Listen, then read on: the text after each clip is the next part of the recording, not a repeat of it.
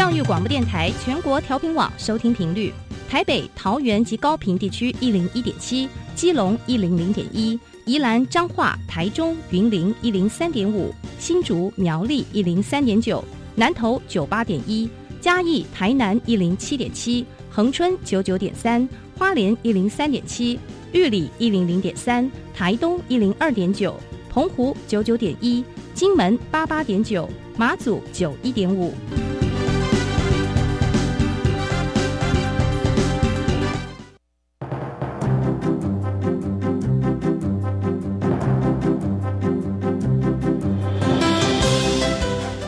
的教育要怎么做，才能使孩子面对未来的社会呢？当我们期待孩子改变的同时，也期待教师的教学方法跟着改变，家长的观念也一起改变，一起携手，协力同行。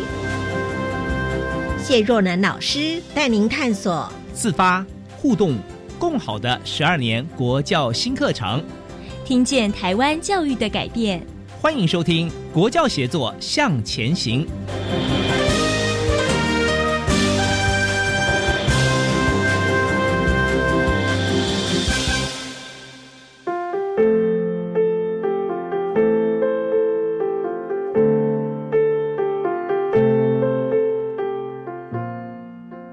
欢迎听众朋友收听今天的《国教协作向前行》，我是若楠。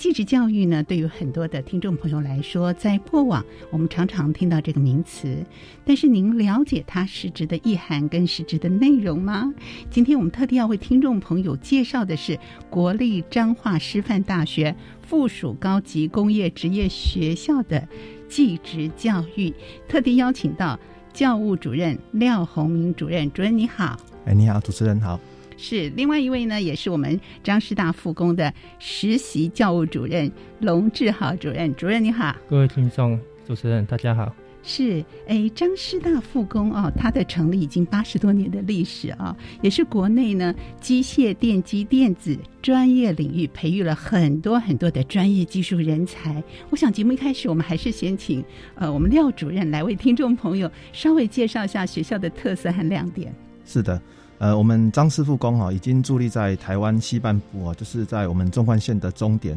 的部分了，已经八十五个年头了。嗯，哦，那学校目前设置有呃机械群、动力机械群、电机电子群，还有土木建筑群，哦，一共有四个群。那设立了十一个科，啊，是一个历史相当悠久的学校。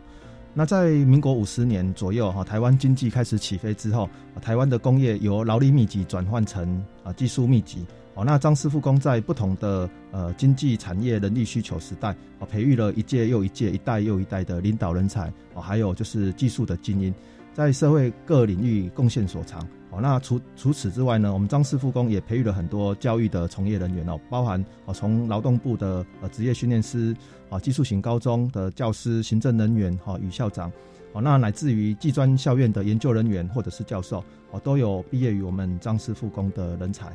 那张师傅工为我们国家呃发展所培育的技术能力哦，那真的是很难细数。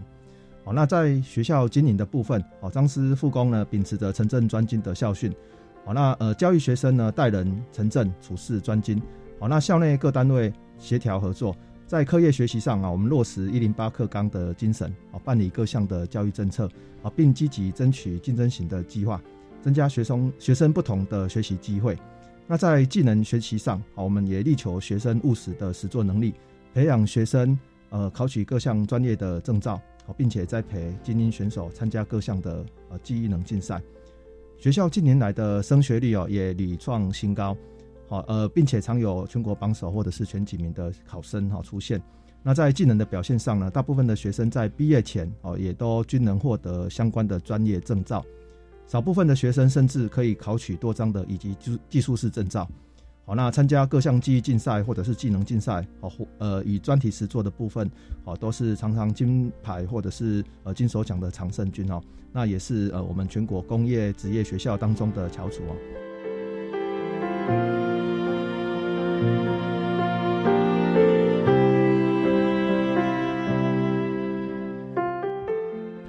那刚才主任有特别提到，学生参加了很多的国内外的竞赛，而且在毕业之前要取得相关的证照。我们是不是也能够请龙主任来跟听众朋友稍微仔细的说明一下它的内容包含有哪些呢？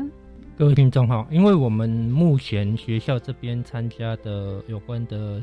记忆竞赛的部分，然后我们细数从教育部这边开始的全国工科记忆竞赛的部分，这是第一个啊。那第二个部分就是我们会有全国的初赛、全国的决赛，这个是由劳动部举办的全国青年竞赛的部分啊。那第三个当然就是我们讲的国际青年竞赛，我们俗称叫技能界的那个奥林匹克。竞赛了哈，是是。那在这个部分，其实呃学校这边都一直在积极的参与所有的竞赛，包含刚才我们廖主任所提到的这几年由我们的课纲所推动的专题实作的竞赛，其实学校这边都会比照哦最高规格的方式来做相关的一个处理哈。那在这个部分呢，我们一直在讲哦，竞赛的成绩如果要有足够的出色哈。那其实老师跟学生的投入的部分，一定是占非常非常重要的一个区块了哈。那我们都知道，技能的养成其实它非常非常难，一朝一夕就可以达到一个很很高的高峰。其实它必须要经过不断的累积。那在整个训练的过程当中，其实，诶，学生一定会有一些盲点，或者是会有一些学习不来的地方。其实老师的协助跟陪伴其实是非常非常重要的一个区块。嗯，我们讲说哈，要让诶老师在学生学习的过程当中，尤其是选手训练的过程当中，不断的去帮他修正一些些微的错误，让他做对的事情，那他的技能的一个表现才会逐步的往上做提升的一个动作了哈。那以学校这边在整个记忆竞赛或相关的一个部分，其实我们做了一些。事项来做推动的部分哦，第一个就是，其实我们在校际之间，我们会去参加校际之间的交流模拟赛，我们也会自己办交流模拟赛，邀请有效的诶选手师生一起来参与哦。那希望透过这种互相砥砺交流哦，我们有时候都讲就是互相的一个学习的一个部分，让大家的一个。诶，成绩或者是大家的技能，可以在这种交流的过程当中，可以不断的一个提升的哈。那这是最重要的部分，其实就是老师跟学生的投入。那在第二个部分，其实在学校这边，其实会有相多的一个学校资源的一个诶设立的一个支持的一个部分哈。以我们学校来来讲的哈，我们有设立一个计划，叫做“金手闪亮张弓荣耀”的计划。因为这个计划其实是由我们学校来提供经费，那这个经费其实它的来源哈，主要是我们刚才提到有有会的，诶这些大学长哈，其实都非常大力的赞助，我们可以去聘请我们历届得奖的这些校友回来，他可能是在工科赛得到前三名，全国赛得到前三名，我们就邀请这些选手回来指导。我们当届的一个选手的一个部分哈，因为我们都知道哈，学长要回来带学弟，其实有时候他们都很乐意，而且是义务了哈。嗯。可是我们学校一直在想说，不要让我们这些优秀的选手做白工，所以我们提供部分的经费，就好像是车马补助费的概念，让他们回来对我们的选手啊，现届的选手做一些指导。那我们也知道，学长讲的话有时候比老师。更容易让选手听得进去，更受用啊！对对对，这其实也是有一个传统的动作了哈。是。那第二个部分哈，其实我们还有设立，诶，除了跳舞会这个赞助这个选手回来指导选手以外，其实我们还有设立一个叫做奖励的奖金机制，包含指导的老师跟学生都有。哦，那其实我们为了鼓励我们母校的这些。学生啊，哈，我们的校友会他就成立了一个叫做，诶，我们的记忆人竞赛的优胜奖励要点。那它是针对你得奖的名次，哦，那有相对应的奖助金的部分，哈，就等于是奖励这些学生努力在技能竞赛这个方面，极力的去争取最大的荣耀，哈。那这个奖励金的部分哈，其实是由我们刚才讲的张公校友会、张公文教基金会、张公狮子会、张公慈善会等等这些组织一起来共同来参与，然后一起来提供的部分哈。那其实我们除了这个以外，其实我们都会有公开表扬的活动。哎，像我们已经从一百零六学年度开始，工科赛的学生只要比赛颁奖完当天回学校，我们都会有一个很大的。欢迎仪式在我们的诶学校的校门口，从大马路用乐队、校旗、仪队迎接他们回学校。那全校的师生一起来参与，让我们学生这些为校争光的学生有很大的一个荣耀。然后其实也是激励后面的学弟妹可以继续为学校。争取最大的荣耀哈！哇，只差没有铺上红毯啊！对 对 对，热烈的心情欢迎他们，因为迎接他们回来，就是那个场面非常非常的盛大。哎，这个在我们诶 YouTube 上面哈，其实都都有录制下来哈，都可以看得到了哈。那除了这以外，其实我们刚才提到的奖金啊哈，其实我们都会在每一年十二月的校友大会，我们校友大会其实都蛮盛大，都三四百人有校友在参加，我们都会。在那个校友大会上面，颁奖给我们的老师、学生，当做是一个激励的作用，让他们可以诶尽可能用自己最大的一个努力去争取自己跟学校的一个荣耀。嗯，好，所以我们听到了这个学校在不管是校内或校际的交流活动，或者是奖励金，或者是把资源整合一下，呃，鼓励我们的学弟妹啊，能够尽其所能的来参与，可以感觉到它的规模跟用心程度都是非常非常的丰富。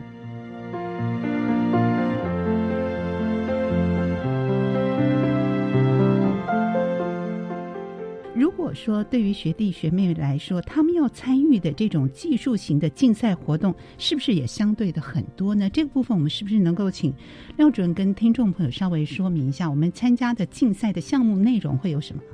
呃，我们呃代表学校参加的记忆能相关的项目啊，最主要有。就是我们每年大概十一月左右哈，会有一个呃全国的工科技艺竞赛，好，那这是一个很重大的一个比赛哈，对我们工科学校来讲，好，那再来的话，我们呃大概每年的三四月左右会开始参加全国的初赛，然后大概在五六月左右哈，那有的时候在七八月啊会参加全国的决赛，啊，这个是记那个呃。呃，记忆记忆记忆竞赛，好，那呃记忆竞赛的部分，它是呃会从初赛，然后再来复赛，然后再来再进入呃就是国手选拔之后，每两年呢，我们会参加国际赛，好，那这个国际赛哈就会在各国哦不定期的在举办，那这个中间偶尔还会有亚洲赛，那像我们国内在呃呃呃一百一十三年度。哦，就争取了我们亚洲赛的主办权。哦，在我们南港展览馆这边哈，会办理一个呃，就是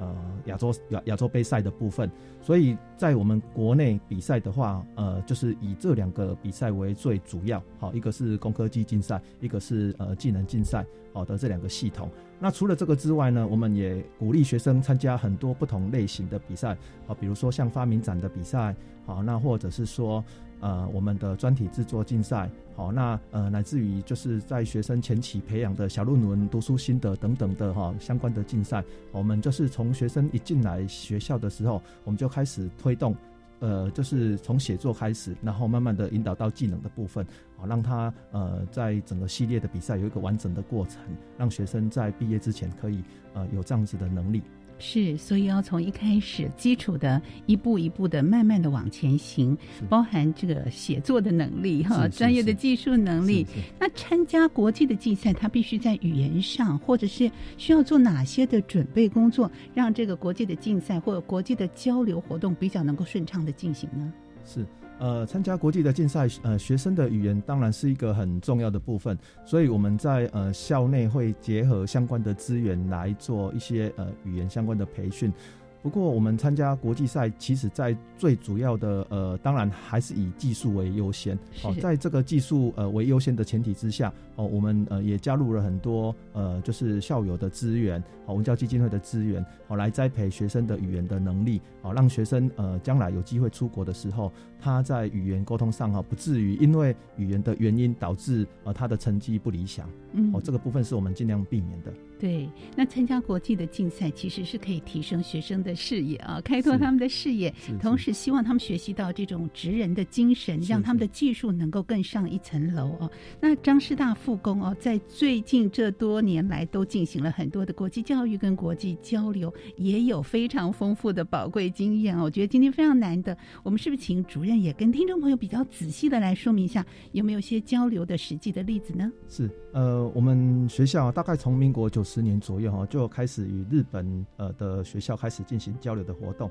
那我们利用这样的交流活动呢，学习日本的职人哈对我们技术专精好的坚持，还有与人互动的礼节的部分。好，那我们大概在九十八年左右与日本的和歌山县田边呃高校哦签订了姐妹学校。好，那签订之后呢，我们在两校呃重大的呃活动啊，常常就是不定期的互访。那像我们之前去参加过他们呃一个比较大的一个活动，就是他们在冬天的时候他们会去滑雪。那他们的滑雪其实是很慎重的，他们呃就是会在呃滑雪场里面，然后做呃祭山的动作。好，那我们会看到呃就是他们的学生就是呃一片就是跪倒在雪地上，然后对着山顶就是朝拜这样子。哦、是对，在在那个当下，其实我们带去的学生都很感动。好，我们发现学呃，在那么寒冷的天，就是天气之下，哦，他们的学生也是对呃，就是大自然那么样的崇敬。好，那这个部分其实对我们的学生影响蛮大的。哦，那还还有当当然还有包括我们带队过去的呃老师们，哦，也都有看到现场的状况。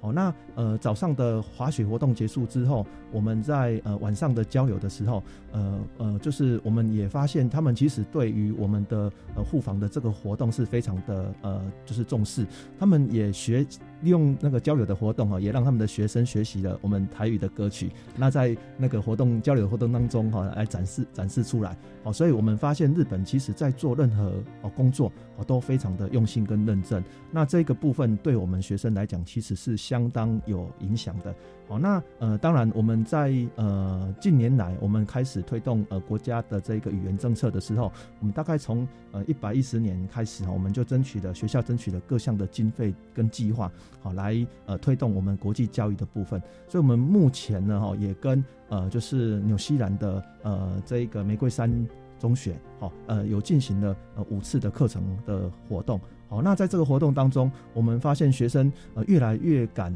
跟国外的学生呃开口讲话，好，那呃进行课程的交流，所以我觉得这个对我们呃职业学校来说，其实是相当不容易的，因为我们学生职业学校的学生在这一个语言这一个区块本来就比较弱势，所以他们愿意好这样子去进行课，借由这个课程互动的机会，好，然后来跟国外的学生做交流做互动，好，这个是我们一直持续在推动的方向，所以我们也打算在今年的暑假期间，好，就是呃推动学生好进行游学的。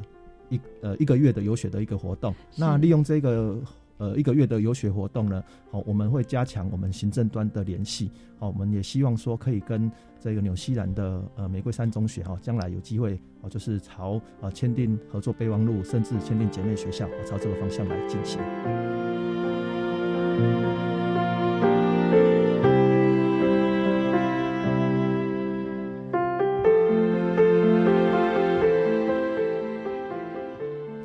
在这之前，因为有三年的疫情，所以跟对方的一个联系工作，或者同学们互相的一个交流，是采取实体的还是线上的比较多？是因为呃，这两三年来一直都是疫情的关系，嗯，所以我们也拜疫情所赐，我们在呃呃推动线上课程的部分哈，也相当有进展。哦，我们在呃跟他们在课做课程互动的时候，我们我们的老师会先跟他们老师先做课程的共备，好。就是讨论一下我们呃这一周或者是这个档次，我们的呃重点是在什么地方？哦，比如说他们之前呃比较有趣的是，他们会讨论呃就是呃明那个呃运动明星，好，比如说棒球或者是篮球的这个运动，好，那甚至前一阵子的足球足球赛世足赛，好，所以他们会去设定一些呃主题，好，那曾经也我们也交流过，呃，就是两边的不同的呃文化，哦，学生的次文化，哦，那或者是说呃他们比较有兴趣的议题，比如说美食，哦，或者是说音乐等等，哦，那会利用这样的一个主题。啊，来做一个交流的动作。那呃，老师课程共备一个阶段之后，我们也会找学生，好，在呃校内的时候，先让他们就是试着呃发表，发表说，哎，我们呃，比如说我们下个礼拜要跟。呃呃，有效做互动了，做课程互动了。那这个时候，我们的学生要讲什么样的内容？我们老师会先做课程的，好，这个先背的动作。那这样子，我们上场的时候，学生就会有自信了，因为他已经呃演练过了，啊，那他会很很很很很容易的，就是呃跟我们的这个呃国外做课程的互动。所以，我们是利用线上的方式来进行。线上的方式啊，龙老师有没有参与这样的一个国际交流？是不是也有实际带同学们到？呃，世界各国进行课程或者是线上课程，那你观察同学们回来之后，他们的反应是如何？会不会影响到他们的学习态度呢？因为在这个部分呢，以我自己主管的业务来讲哈，我们是以国际技能竞赛为主啦。嗯，那坦白讲，我自己二零一三年有带我们的。选手出去德国比赛，嗯，那其实在这个区块，我们历年来在国际性竞赛这个方面，我们学校其实有很多的国手在呈现。那像今年我们国家一共拿了六个金牌，有两个金牌是在我们学校，哇，哦，就是我们的毕业生。是。那其实我们自己在观察有关学生在技能竞赛到国际上面去学习的这个层面来看，哈，其实你会发现说这些学生在学习。之后，透过这种国际性技能的一个交流，或者是这样子的一个视野的展望之后，你会发现说，他整个学习的面向是整个大开啊。那其实坦白讲，我们在整个对职业到国际的部分哈，语言是非常非常的一个重要的一个层面哈。就如同我们诶廖主任刚才所提的哈，我们学校在语言这个方面哈，其实就是鼓励我们所有的学生。来做这样子的一个事情，所以像廖主任可能比较含蓄呀，哈。其实我们学校有推全英授课，有某某某部分的课也是全英文的授课，全英授课。那其实我们自己也有开我们讲的那个诶英检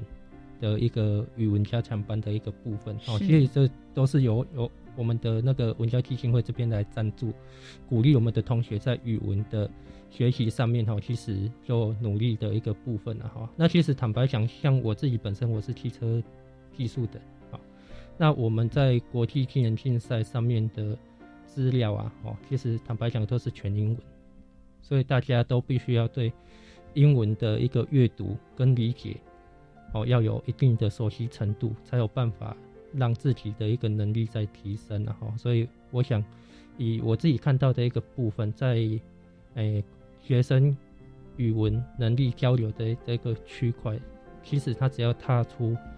国际，其实他应该都会有很大的一个进展。是。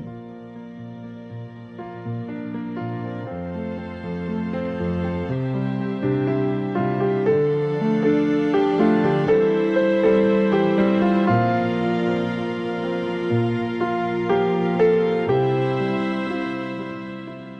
所以学校要不断的优质化啊，要找到很多的资源，老师要有动力来协助我们的同学们向前迈进。我们知道张师大高工呢，它其实也是全国技术型高中的动力机械群科中心学校。哎，这到底是什么呢？动力机械跟机械的差别到底在哪里？听众朋友是不是像我一样有点清楚，又有点不太清楚呢？没关系，我们在下段节目当中继续请两位主任来跟听众朋友说明跟分享喽。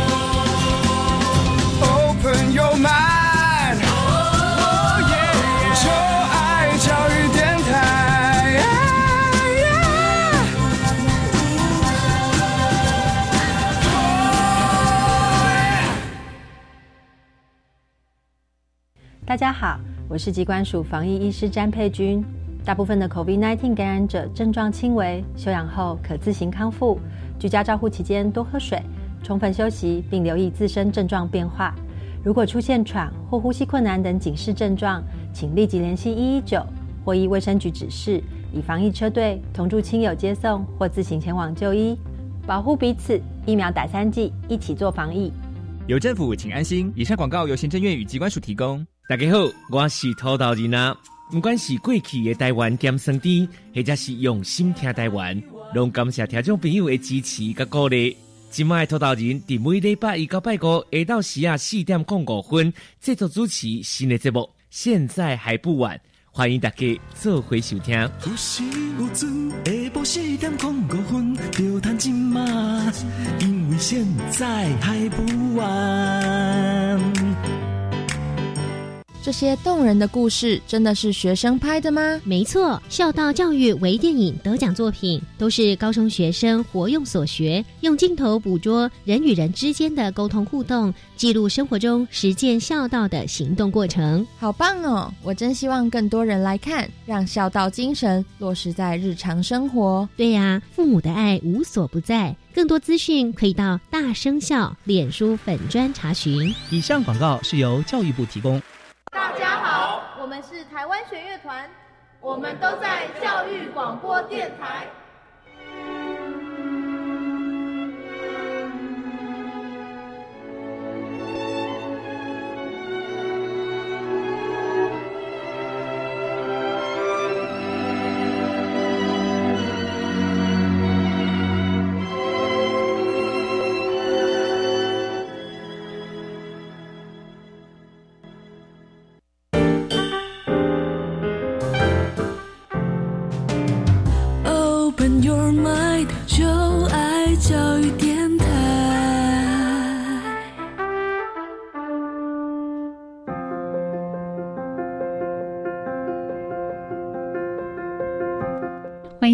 回到国教写作向前行。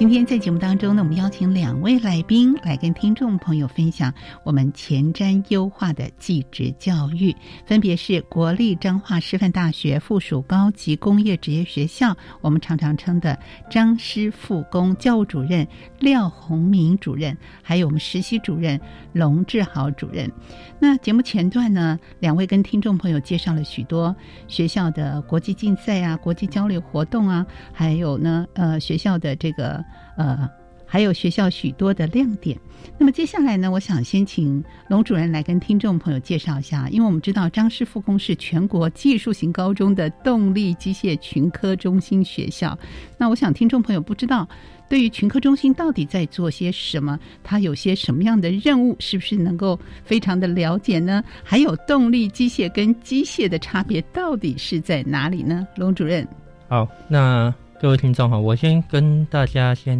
提一下技术型高中的区块了哈。那技术型高中其实我们一共分成十五个群，好，那刚才主任人提到的机械群、动力机械群，这个都只是十五群其中的一个部分哈。那诶，在机械的部分哈，其实大家比较熟悉的就是我们讲以前的机械科啊，然后机电科。或者是制图科，这个可能大家比较熟悉哈。那机械群其实它里面有四个科，我就不一一赘述了哈。那我们学校这边其实是动力机械群科中心哈。那我们主要包含的部分有汽车科、哦重机科、飞机修护科、农业机械科，然后动力机械科、轨道车辆科，一共有六个科。哦，那大家可以看到那个动力机械群它的组成很好玩的地方就是它是在。天上飞的啊，路上跑的，还有轨道的，哦，就是我们讲会动的机械，我们就称为动力机械哈。这个是在动力机械群这边的一个部分哈。那我们作为中心学校哈，其实就是主要是服务我们全国动力机械科的所属的一个学校。那目前动力机械群的所有学校哈，一共有八十八所学校，哦，有动力机械群的科别，那有九十九个校科，哦，这是。诶，先跟各位听众做一个背景的介绍了哈。那第二个部分其实就是，诶，我们中心的主要的一个工作是什么呢？哈，那其实我们中心这边是配合我们的工作圈，甚至是我们的国教署啊这边的一些工作指派的一个部分哦，那我们去执行我们相关课纲的研修。或者是课纲的一个诶议题的相关的一个收集，哦，那课纲的宣导等等这些工作的一个部分，哈，那我可能再跟各位听众就细数一下哈，我们的一个工作内容的部分，哈，啊，第一个就是我们配合课纲的一个研发的一个部分，哈，其实我们就只去。诶，我们执行整个课纲的一个研究工作，以及协作相关推动的一个工作的一个部分了哈。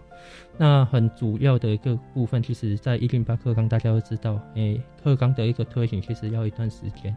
所以有关课纲的推行的部分，其实也在中心这边不断的在诶推动，然后让我们所有的学生可以知道我们整个一零班执行的一个精神的一个部分。好，这个是在工作项目的第一项啊。那第二项其实就是有建立群科的咨询辅导机制的部分，那要去成立我们讲区域的种子教师的一个社群的部分哈。那诶，希望是可以让各校在这个情况下去做课课程共备的部分哈。那其实以我们诶群科中心这边来讲哈，我们已经在这两年有成立了四个区域的社群，就是北中南东。嗯。我们有成立四个社群的一个部分哈，那我们就请我们的诶社群的召集学校哈来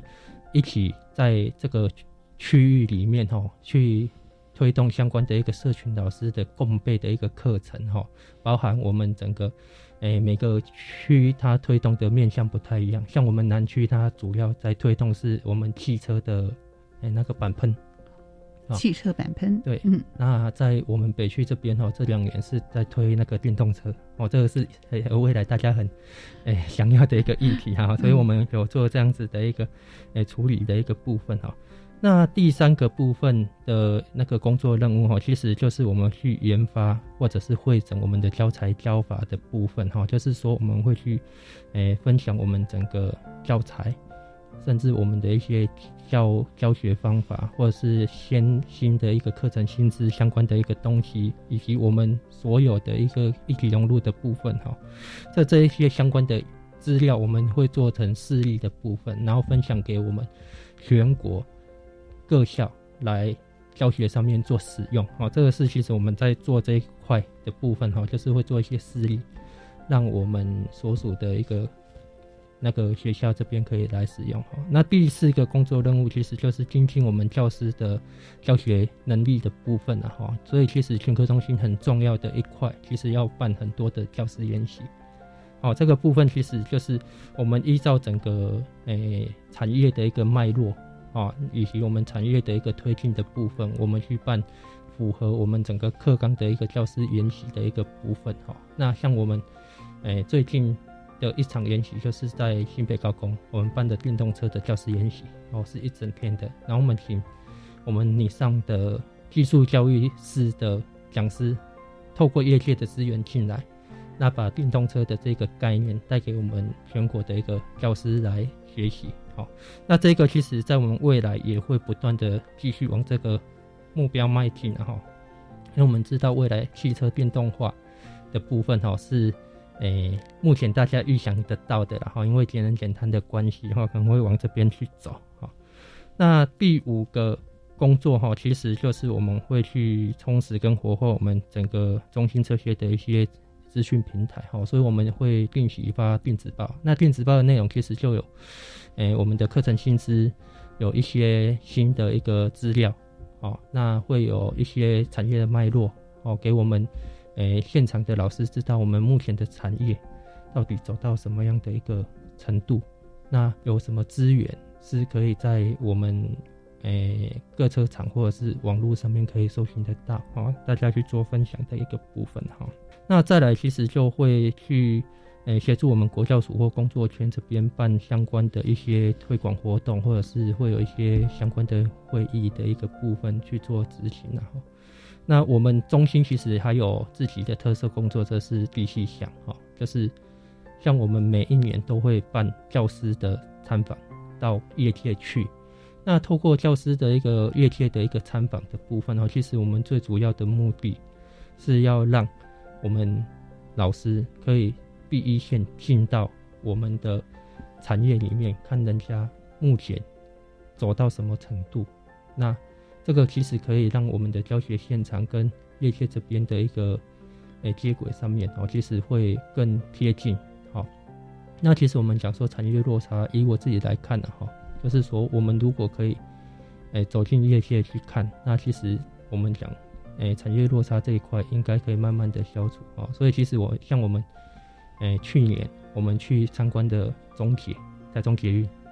我们带着我们老师去看整个台中捷运它的营运，然后它里面的一些中控，嗯，哦，中央控制室的部分，它怎么去执行整个。轨道车辆的一个调度的部分哦，那在前几年其实我们也去看过远航，哦，就远航的部分哦，在我们台北，嗯，对，台北那个松山机场那里有一个远航的一个诶算基地啊，哦，那诶因为要进航空站比较麻烦，诶，所以还会有管制。那也有去 B N W 的销售中心，我们的大车厂，然后有去我们的裕隆汽车、中华汽车等等这些。去做我们讲现场的一个参观，那也透过这种机会，让我们知道说，哎，整个产业它目前的境况走到什么程度哦，这其实是我们全科中心要扮演的一个角色，然后就是透过这样子的一个中心服务的状态，然后让我们第一线的教师可以非常非常了解我们整个产业的脉络。那怎么让未来产业的一个推动可以落实到我们教学上面？哦，其实这个是群科中心目前在扮演的一个角色。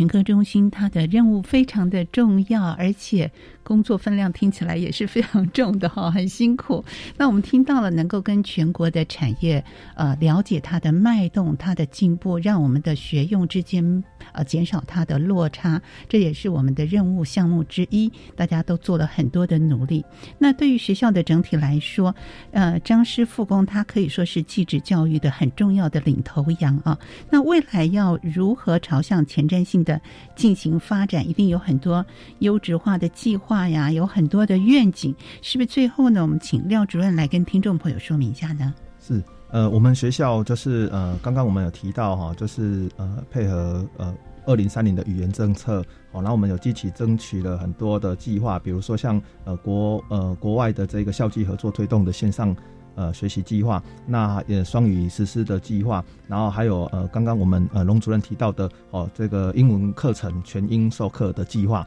哦等等的计划哈。那我们利用这些经费啊，挹注到我们学校来提升我们学校的软硬体的设备。好，那呃未来我们将会引导呃更多的师资哦来投入这样子的一一个英文的授课的。呃呃呃呃，授课啊，还有全英的授课，还有双语的教学等等。好，我们的老师们呃，慢慢的也会对这样子的一个计划，还有这样子的一个授课方式，慢慢的产生兴趣。所以也也有越来越多的师资哦，愿意慢慢的投入这样子的一个工作。好，那让学生可以有双语的学习环境。那除了这个之外呢，我们其实在呃学习辅助计划，还有就是呃产产业特殊需求的学习辅助计划等等啊，我们用呃这个相关的计划呢来协助啊低学习学业成就的这个学生，好来强化他的学习动机。好，那来提升学生的这个学习的品质。哦，那未来我们学校呃也将会引进网络的学习平台，好，比如说摩克斯啊哈，或者是英才网等等。好，那来推动呃数位学习的精进方案，好，以缩以有效的缩小这个学生学习的落差。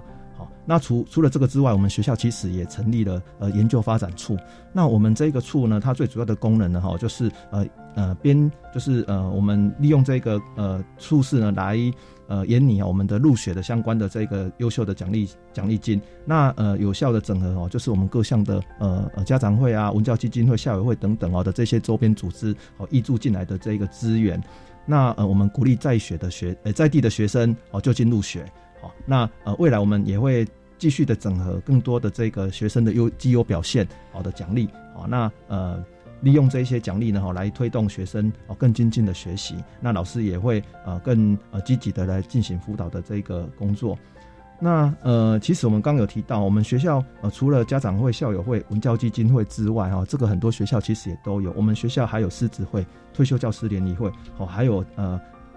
呃，家长会长的这个联谊会，然后还有一个张公慈善会。那为什么要特别提我们学校这七大会呢？哈，呃，比如说像我们以学校的这个退休教师联谊会来讲，我们这些老师其实退而不休，他们退休之后，他们继续回到学校继续贡献，所以他们组成了一个大力普的工作坊，利用这个工作坊来推动学生的小论文比赛，还有读书心得比赛等等。那呃，他们的呃绩优表现哈，呃，在呃我们。地区哦已经是可圈可点了。那呃这几年哈，最近这几年啊，也连续获得我们教育部所颁证的信坛分榜奖，所以其实是有很大的一个亮点啊，一个贡献跟跟跟表现的部分。所以我们利用了这一些周边的组织啊，哦，还有就是呃我们这一些呃校友的力量，哦退休老师好的力量，哦来呃持续的进行我们学生的这个辅导的部分。那所以我们会落实十二年国教的这一个课纲精神，好培养学生带着走的能力，哦那成就每位学生。我们对内呢，哈会继续来推动学生的呃学业成绩发展，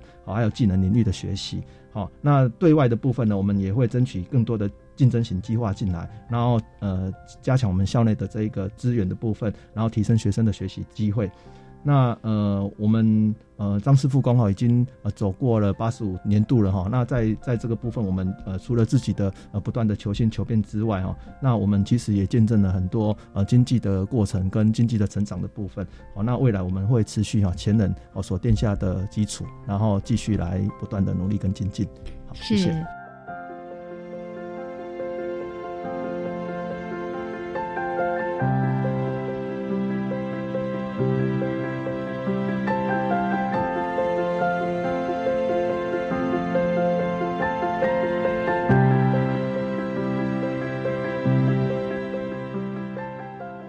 要凝聚啊，这些这么多的优质的校友，还有这个校外的资源的力量，来协助老师们展现我们呃教学的一个能力，让我们的同学们受益是最多的。我们可以看到张师复工呢，在这个部分的努力，怎么样让我们的继职教育更加的优质化？我们今天也非常感谢廖主任还有龙主任在节目中跟听众朋友分享还说明，谢谢两位的分享，谢谢，谢谢主持人，谢谢大家。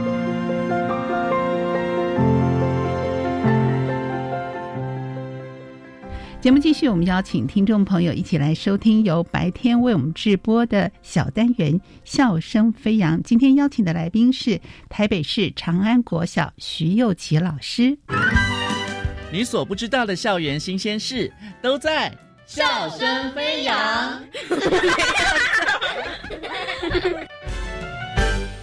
欢迎来到。笑声飞扬单元，我是白天，为大家邀请到的是我们台北市长安国小的导师许佑琪老师，老师好。呃，你好，老师。长安国小位在台北市哪里呢？中山区。我们那边其实有蛮多的银行的，还有蛮多的旅行社。那我们看到家长蛮多都是从事这样子的行业。那但是我们也有蛮特别的调通，多元化的。不过我们也蛮多小朋友是跨区来就读的。是，交通应该是非常。的便利哦，距离捷运站也蛮近的。尤其老师，学校有没有一些特色或是亮点？您今天要跟我们分享的呢？呃，目前我们学校算是满额的学校，很大的原因是双语教学。尤其老师今天要跟我们分享两个动人的故事。就是很有缘分的。那我教到一对听损的孩子，那他们是其实姐姐的听力大概只有七十分贝，那弟弟大概是四十分贝，都是特教生，可是他们也是资优生，口齿好像不是特别的清晰。那就是有鼓励他说：“那我们来参加那个演讲比赛、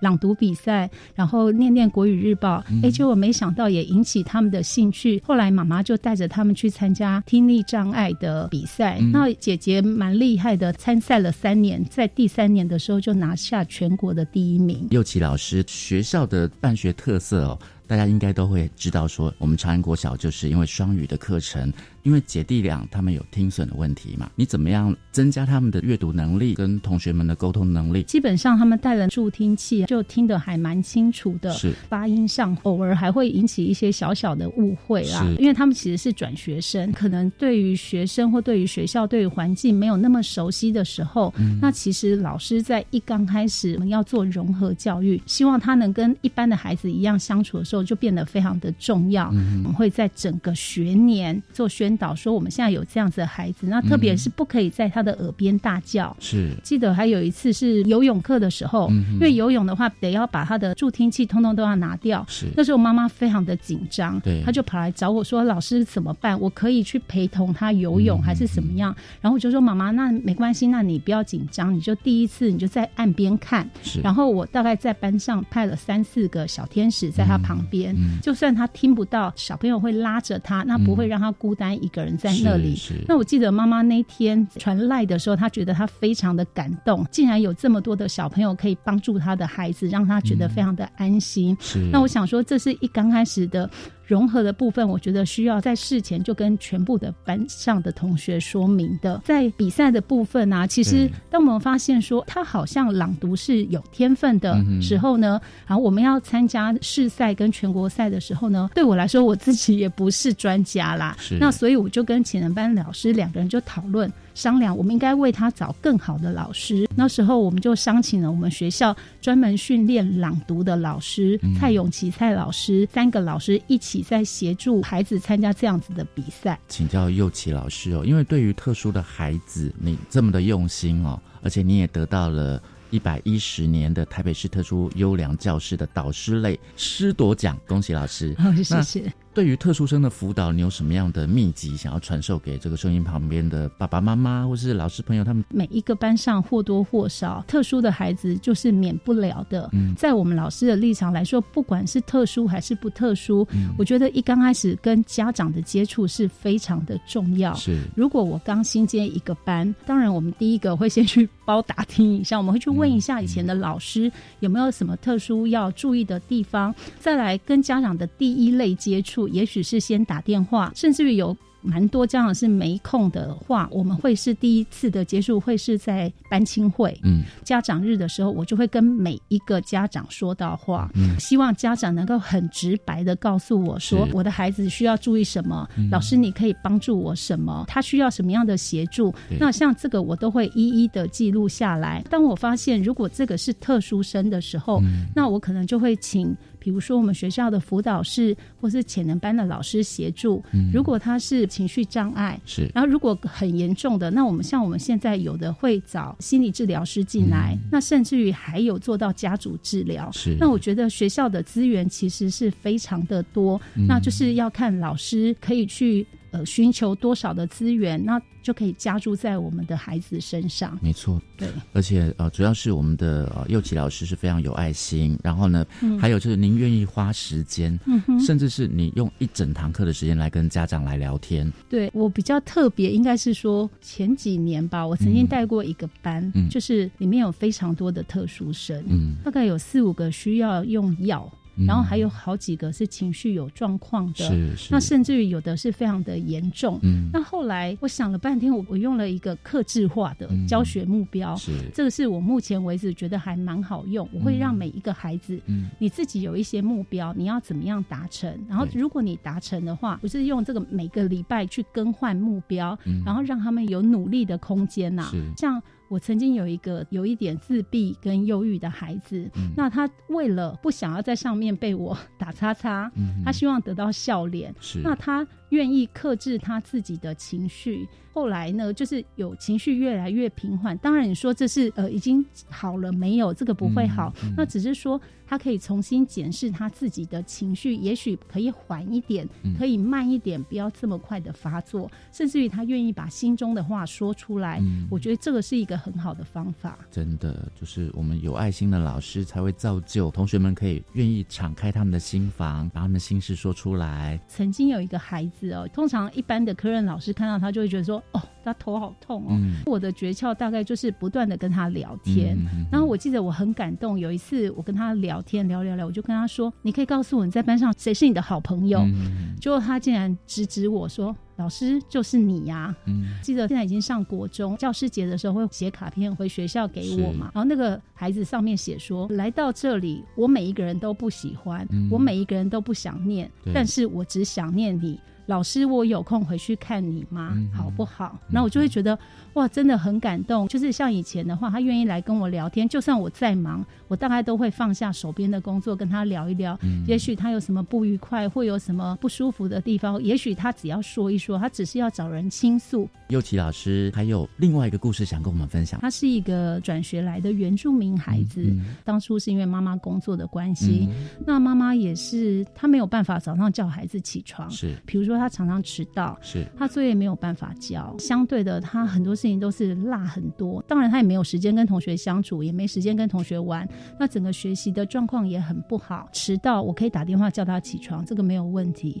然后他的作业没有办法完成，我们都有课后照顾班、有洗手基地班都可以帮忙。可是唯独是学习的兴趣好像一直都提不起来。不过他其实还蛮活泼的，他长得胖胖的，可是他却很灵活。是，然后。唱歌又很好听，哎，也很会跳舞。下学期的时候，我们每一年学校都有才艺比赛，我通常会带着班上的孩子，有时候唱歌，有时候跳舞，或有时候如果可以派一些比较会跳舞的人去跳舞等等啦。那那一年我就想说，我们就带着整班去跳舞好了。我就想到说，那我可以邀请舞蹈老师来学校帮我们编排舞蹈，是，这是最快又最经济的方式。那那个老师大概来了三四次吧，嗯，那可是。这三四次我也没有办法完全记熟，可是这时候我的学生呢，这个转学生他就成为我一个很好的助手，他会带着孩子跳，然后带着孩子数拍子。没想到这三五次我们竟然把一首歌练完。后来我们真的参加比赛了，也真的得了第一名。是，那你可以看出他的眼睛都在发亮，他找回他的整个自信。我发现他再也不太迟到了，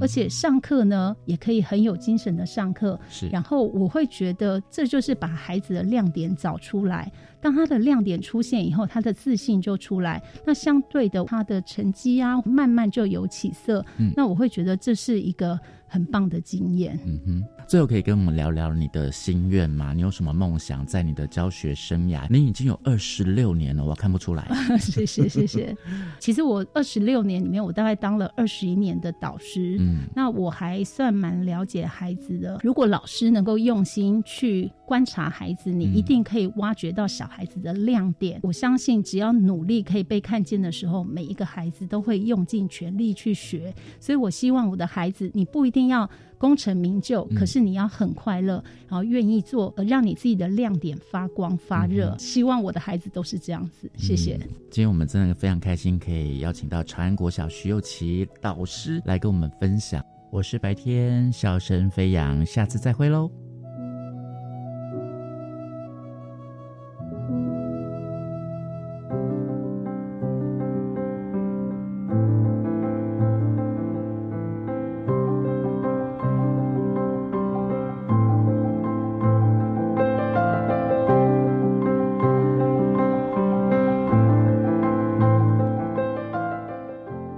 好谢谢白天为我们直播的《笑声飞扬》。今天节目呢，也为听众朋友进行到这，感谢您的收听，也欢迎您上网订阅我们的 Podcast 节目《国教写作向前行》。我是若楠，拜拜。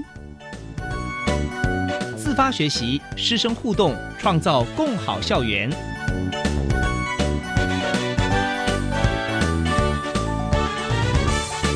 国教写作向前行节目由教育部提供。